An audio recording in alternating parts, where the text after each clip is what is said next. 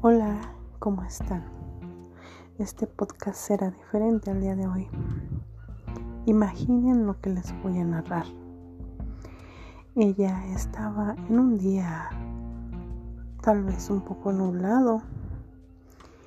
Salió a pasear con su hijo, mientras su hijo le decía, Mamá, ¿tú qué opinas de la vida?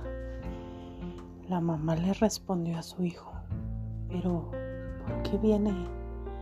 Aquí viene tu pregunta, hijo mío, que te inquieta de la vida.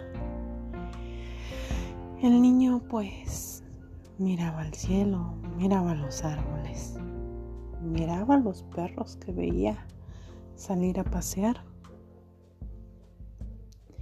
Y bueno, él miraba tantas cosas que le inquietaban de la vida y aún sin saber nada, decía, pues yo quiero saber qué opinas tú, qué se siente ser mamá.